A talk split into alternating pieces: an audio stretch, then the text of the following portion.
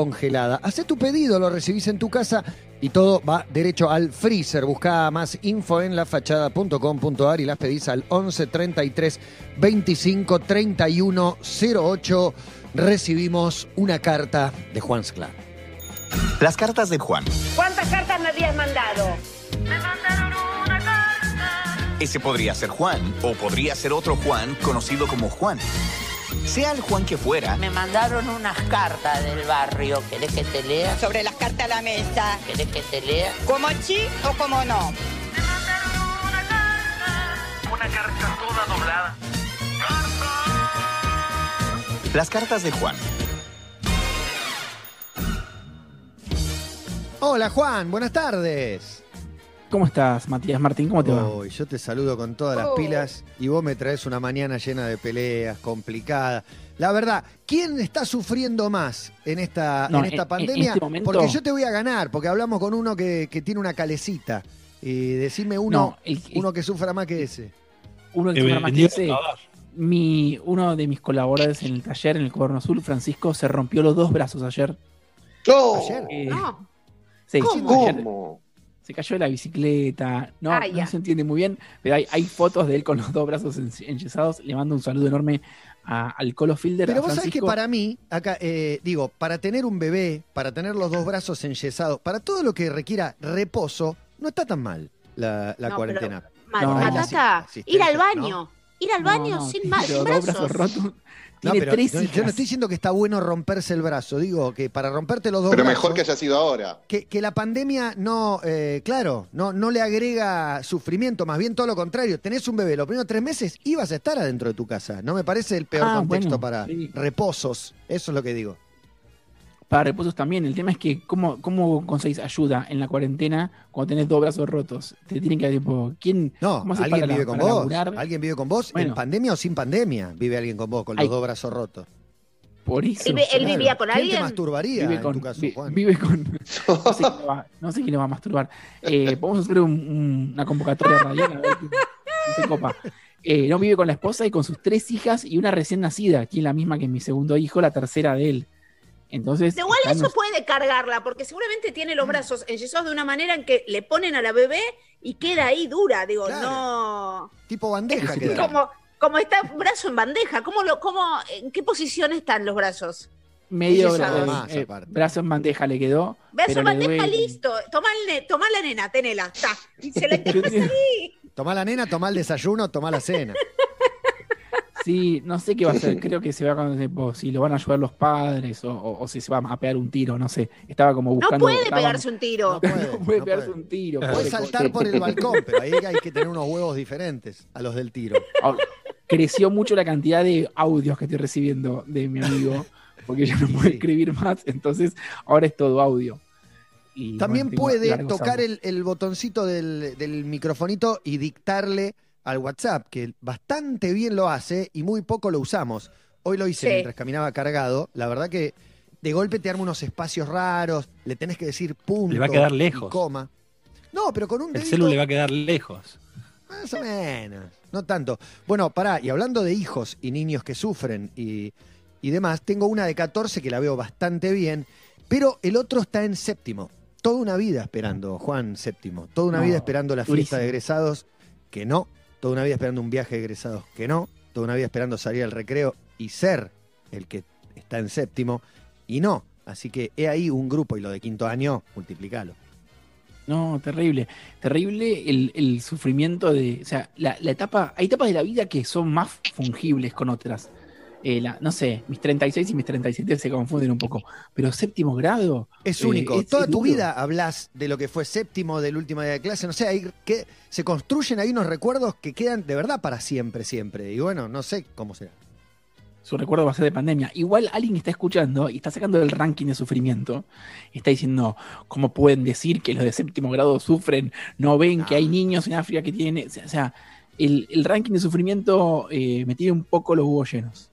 Y bueno, pero es inevitable medio la, la competencia, ¿viste? Con, es que por eso, en, en épocas de tanta corrección, uno antes de señalar que la verdad que está difícil estar adentro y demás, primero tenés que mostrarte totalmente agradecido, reconocer lo privilegiado que somos, que es verdad, y de hecho te pone en contexto la pandemia con la gente que verdaderamente está mal, pero la necesidad de aclarar por ahí eh, está como exacerbada todo el tiempo para después decir, y la verdad que estamos como el orto y nos matamos con, con mi mujer. Digo, para justificar eso uno siente que tiene que, poner un contexto. Claro, pero hay el, problema de, bueno, entonces que hay una, si hay escala de sufrimiento, digo, solo pueden hablar eh, los sobrevivientes del holocausto, los que escaparon del genocidio armenio y, la gente que fue desfigurada, eh, eh, prendida a fuego. Digo, la escala de dolor es eh, siempre se puede ir más, siempre hay gente que le está pasando peor que uno. Si uno digo, se pone en la palmera y se ubica en que lo que le pasa a uno no es lo peor del mundo, uno puede hablar de sus padecimientos y sus dolores sin, sin, sin que por eso uno esté faltando el respeto a los otros dolores más grandes que hay en el universo. De hecho, hay miles de dolores diferentes. Y no sé si entra en el terreno de dolor, pero ese tiempo perdido, ese espacio que no vuelve, ¿a dónde queda? Porque te hablaba de lo de mi hijo en séptimo como un ejemplo, ¿no? Obviamente, eh, siempre hay cosas más, eh, más tremendas, pero saber que pasó una oportunidad y no la tomaste, duele. No, sí, no, no vuelve, no vuelve. Es un momento especial que no lo va a poder recuperar. Fin. Quizás eh, con esa pérdida, no sé, escribirá una novela cuando sea más grande, o no sé, de cómo lo, qué harán el año que viene, cuando se organizarán todos y hacen un viaje de egresados Ah, nuevo, para no mí sé. eso. Claro, cómo pueden reparar, pero la pérdida es la pérdida. De hecho, hablando de eso, yo me estoy, me estoy acordando de que yo me desmayé en mi fiesta de egresados del secundario. Perdí el conocimiento. Culpa del alcohol. Eh, No, no, no me hubiese esperado otra cosa. Y para mí era lo más importante del mundo. Yo me, me estaba, tenía todas mis esperanzas de que esa noche me iba a besar con la chica que me gustaba. Oh. Y llegué a la fiesta, rubio platinado, con una eh, corbata dorada. Eh, salté una reja, caí de espaldas, me peleé con un patoba. Ah, la discreción, pesaba- evidentemente, no es una de tus numerosas virtudes. Siempre fuiste de perfil bajo, querías pasar Sí. desapercibido, ¿no? Sí, Era sí, como- De hecho, hay como un- hay un par de detalles escabrosos en esa noche que vo- voy a dejar afuera del aire. Pero eh, Oh. y, y grit- a, a los gritos luchando con- contra los patobas y corte A, eh, suelo del lugar y vómito encima mío y mm, eh, Juan arriba que terminó la fiesta. ¿Cómo que terminó la fiesta? ¿Cómo que terminó la fiesta? Me una angustia por lo perdido que después agarré y dije, a partir de ahora voy a ir a toda la fiesta de egresados como si fueran mías. Entonces me juntaba con mis amigos, me alquilaba un flete y fuimos a tres o cuatro fiestas de egresados y llegábamos como si fuéramos egresados. Todo de la, de- por la angustia y la pérdida de, ¿Por de qué eso que- flete? no sé, en esa época se estilaba, hacíamos esa gilada de este, Ah. íbamos en un camión, en un. Era muy caro alquilarte un trencito de alegría, otro tren de alegría. Entonces íbamos en la caja de un flete de una Ford F100 y íbamos ahí tomando y llegamos a las fiestas tratando de eh, recuperar el tiempo perdido que, eh, bueno, un consejo para el Juan del pasado, no, no vuelve, No, amigo, no, no trates vuelve. de luchar, no te vuelve, no vuelve. Sí, igual pensando eso que decía Matías de, de su hijo en séptimo grado, no sé si les pasaba lo mismo, pero a mí en el colegio se me jugaba una enfermedad, por ejemplo, una gripe, si me dejaba fuera, no sé, de un día de alguna actividad que me gustaba, de un día del estudiante, ya no estoy hablando simplemente de egresar, era como, eh, nada, era como muy extremo, era vida o muerte, era como, se me jugaban muchas cosas en eso, así que no, no, no, no, no puedo pensar cómo será ahora para los pibites que están así como a punto de egresar. Sí, hay algo de la especialidad de ese, de ese tiempo que está como. Que después, no sé, se va diluyendo en la vida y decís, bueno, voy a tener otras oportunidades. En retrospectiva, por ese momento pequeño. Pero hay algo de un peso tan enorme en esa subjetividad. Decir, como, esta es el momento y estoy afuera, estoy afuera de mi propio momento. Como somos exiliados de nuestra propia vida en la pandemia. Tremendo. Y en base a eso, el señor Juan tiene el poder de la, de la pluma, de la letra, de transformar todo esto en una carta. ¿A quién? Que le escribí una carta a mi hijo de cuatro que no la está pasando bien en la cuarentena. No, no. Querido hijo, ayer te pregunté qué es lo primero que quieres hacer cuando termine la cuarentena. Y me dijiste ir a la casa de la abuela Susana. Te pregunté por qué, esperando que me dijeras algo de acariciar al gato o de jugar con tus chiches. Pero me dijiste, allá soy feliz. Me dolió, pero te entiendo. Allá volvés a ser hijo único, comés fritanga, y haces todas las actividades artísticas que te arma la abuela Susana. Acá en tu casa vas de puerta en puerta preguntando quién quiere jugar con vos y en general no te podemos dar bola. Este fue un año duro para todos, pero para vos más que nadie. Al recién nacido le da igual la cuarentena. Los grandes nos adaptamos. Pero para vos el encierro es una tortura. Tu cuerpo necesita correr, salir, saltar, jugar, ver otros nenes. Me da mucha pena ver estos meses de tu vida diluirse en horas de dibujos animados, ver el sol entrar por la ventana y que vos no puedas hacer nada. Me angustia mucho que te a la noche con miedo, que me pidas por favor que dormamos juntos. Cada quien renunció a cosas diferentes, pero todo lo que yo no pude hacer en 2020 lo voy a hacer en 2021. Vos no vas a tener cuatro años nunca más. Las horas de jardín, de club, de música, de plaza, de juegos con amigos, no vuelven. Escribo esto y siento culpa, como si yo mismo me hubiera comido un murciélago en Wuhan. Los padres a veces nos sentimos responsables de todo lo que le pasa a nuestros hijos, incluso aquello sobre lo que no tenemos ningún poder.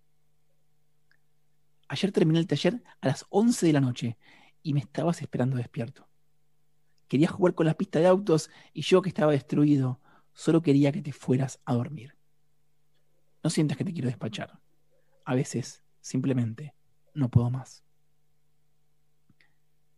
Quisiera que nos quedemos con las cosas que sí hicimos este año. Los paseos en bicicleta, las charlas sobre superhéroes, las películas. Este año nos clavamos las sagas completas de Harry Potter y El Señor de los Anillos. Y también leímos dos libros para nenes grandes, El Hobbit y La Historia sin fin. Sé que no es mucho, pero necesito que este año sea más que usar barbijo, lavarse las manos y echarle sanitizante a los paquetes de mogul. Te prometo que cuando esto termine vamos a volver a hacer todas las cosas que hacíamos antes. No sé cómo ni cuándo va a suceder eso, pero lo que yo deseo para cuando termine la cuarentena es recuperar nuestro tiempo perdido. Te quiere, Juan, tu padre. Juan Sklar, en una nueva carta a su hijo Goran, de cuatro años, tras una mañana batallando en el ranking del sufrimiento. Lo primero que tengo para decirte, Juan, es que, que me, encanta leerte, sobre todo cuando te dicen algo que te duele y en vez de reaccionar y enojarte, no sé, profundizas, buscas adentro otras cosas para decir. Segundo, reafirmar la idea de que ser padre es tan poderoso y transformador que uno eh, naturaliza cosas que no lo son. Eh, convertís en algo habitual un montón de cosas que son totalmente excepcionales. La verdad que yo eh, leo los paseos en bici, las charlas de superhéroes, las películas que vi, ocho de Harry Potter, tres del Señor de los Anillos, de tres horas y pico cada una. Le leí dos libros del Hobbit, le leí la historia sin fin, y soy yo el que se siente un mal padre. Porque después de eso, vos le ponés, ya sé que es poco, es un montón. No es poco. Ya sé que comparado con ver 800 películas, hablar de todo, preguntame lo que quieras, investiguemos todos los temas, todo va a parecer poco. Incluso a Goran, porque a eso lo has sometido y lo has acostumbrado, a que, a que todo eso eh, sea algo más dentro de lo normal. Pero no, no, no es tan normal y es espectacular. Así como es triste, el tiempo perdido no se, no se recupera. eh, es genial que el pibe espere tanto de vos. Para mí es, es una condena y una belleza que, que pase todo eso al mismo tiempo. Creo que no se la leíste a él. No, no, no, no. no. No, porque no, creo que él la de- de- entendería. Lo- lo- lo- la verdad que me veo muy reflejado en mi vínculo con Luca, en tu vínculo con Goran, ser primer hijo y todas las aventuras juntos y todo eso. Eh, y creo que, como, como mi hijo cuando era chiquito, tiene la capacidad de entender un montón más de lo que, de lo que algún niño de cuatro podría, podría entender o no entender. Pero está bien, me parece bien que no se la hayas leído. O no sé qué pensás No vos. quiero, sí, no quiero subrayarle la falta, porque ya bastante caliente está él conmigo en, en- en todo esto. Porque la madre de licencia está, la abuela está, el que está con el encerrado ahí arriba con llave eh, soy yo. Y, y yo lo sé, él está enojado conmigo. lo- es cuando peor se porta cuando estoy yo, las facturas me las pasa a mí. ¿Y vos? ¿Estás enojado con vos? Porque pareciera un poco eso. Eh, sí, obvio. Que. No, no, yo me siento un, un padre de mierda y un fracaso. o, sea, o sea, realmente. eh, Solo viste pienso- 14 películas este año. De 3 horas Sí, cada vi una. 14 películas, pero de Harry Potter 4 me escapé y me fui a, no sé, si me fui a leer o me, o me fui a hacer otra cosa. Pero Está esa, bien. creo, hubo un par que, que la vio, hubo una, una que la vio solo con la mamá y no la vio conmigo. Tremendo, Juan, la verdad, eso, eso es una mierda, ¿eh? No, ¿Cómo pero le estás- fallaste? Pero estás encerrado en, los- en- en- ahí en la oficinita durante ocho horas o toda la semana y después llega el fin de semana a ver la, peli- la película juntos. Porque vos pensás que son, son ocho películas, o las seis de los Señor de los Anillos, pero llevamos 140 días de, de- de cuarentena. Entonces, eh, el momento de ver la película, decís, che, no, mirá, estuve toda la semana laburando, quiero como despejarme, me quiero borrar. Eh, cada vez que hago algo que es como medio para mí, eh, eh, lo disfruto muchísimo. Pero después siento un poco de como un poco de culpa. Mirá, creo, porque- creo que el tema pensé que era el tiempo perdido y la- las cosas que se van, pero creo que el tema acá es más la culpa que otra cosa. Sí, sí. Sí, y también la culpa que me da a veces no querer jugar con él o que, ojalá que no me esté escuchando porque está en el piso de acá, está acá cerquita. Pero algunos juegos de él me, me, me- como me embolan y también me siento, me da culpa. Digo, ¿por qué no, por, por qué no me divierte jugar a, a los, no sé, a los, eh, a los Transformers? Hay juegos que- de él que me recopan. Hay algunos juegos que me quiero matar. Me quiero matar y digo, no, soy el peor padre del mundo. Y él lo debe estar sintiendo. Él debe estar sintiendo mi diferencia. Y él está entendiendo que no le estoy dando un, un amor pleno y máximo y absoluto. Me, me- me fascina igual ese pensamiento, porque yo creo que igual nunca estarías, ni él ni vos, nadie está conforme. Siempre uno quiere también un poco más. Eh, supongo que el año pasado, cuando veías las películas con él y todo, también tenías esa sensación. Y ahora tiene un hermano, entonces también tenés que repartir un poco. Bueno, pero el año pasado, que yo no se lo veía una X cantidad de horas por día, el resto del día él iba al jardín, iba al club, iba acá, iba allá, venía a cuidarlo eh, le- una chica que le hacía los superjuegos y está bien, yo estaba una cantidad de horas, pero su resto del día era muy pleno. Ahora él lo único que quiere es que los padres le den pelota y los padres no pueden darle pelota. Entonces me siento más en falta que cuando el año pasado podía como cubrir con otros espacios, eh, digo, el ja- llevarlo, incluso llevarlo al jardín, que era nuestro momento de escuchar rock. Él es muy fanático del rock, ¿no? Él, él quiere escuchar la renga y sí, sí, a un volumen que te lastima el tímpano. Lo amo. Es lo, es lo- es lo único que él desea, y si le pones tipo algo tranquilo, dice esto no es rock. Esto no, él. Esto no es rock. Igual tengo que explicar que, que- que las pastillas del abuelo sí es rock, y que a veces un rock es arpegio. Y no, el el rock es fuerte, fuerte y grito, y, y gente como- Qué genio. Y todos esos espacios que los fui perdiendo, bueno, ahora no, como no me da el cuero para, para mm, eh, como proveerle lo que el mundo no le puede proveer. Pero ¿y por qué esos requerimientos, esas exigencias de, de Goran son todas válidas, digamos? ¿Por qué lo que siente en falta te hace sentir a vos culpable cuando, o no sé, debería entender que no, no estás disponible para él 24 horas, que tu trabajo es así, es encerrarte y tal? Esto es, es- es momento terapéutico este, ¿no? Esto se lo hacen a Malena, yo los escucho a ustedes, chicos. Bueno, ella nombra al SIDA por lo menos, ¿no? ¿No estás nombrando a tu terapeuta? Claro. ¿Tenemos pregunta? Sí, obvio. Hipólito Amicone, le mandamos un gran saludo a Polo Amicone. Un abrazo, Hipólito. Mi apellido. pregunta es desde la curiosidad, ¿no? La verdad que no tengo idea. Eh, supongo que porque, mm, porque eso me, me- me podría colocar en el lugar que me da bronca de mi propio padre, que eh, a mi papá no tenía ningún empacho en decir que eh, lo que él más le gustaba era despachar a los hijos. Y decía, no, el club, el club era bárbaro, vos llegabas y los pendejos, fa, los largabas ahí, no los tenías que ir por Es cinco que horas. sí, era un depósito. A mí me mandaban al depósito también Pero- y le pasaba bárbaro. pará, Yo como nene de club, yo la pasaba espectacular en el club. O sea, Claro. todo win-win. Yo las pasaba espectacular en el club, pero lo que siempre me dio bronca es la frase de mi papá diciendo que lo mejor del club era despacharme a mí. ¿Por qué me querías despachar, papá? Y ahora entiendo, claro, uno quiere despachar a los hijos porque no se los banca.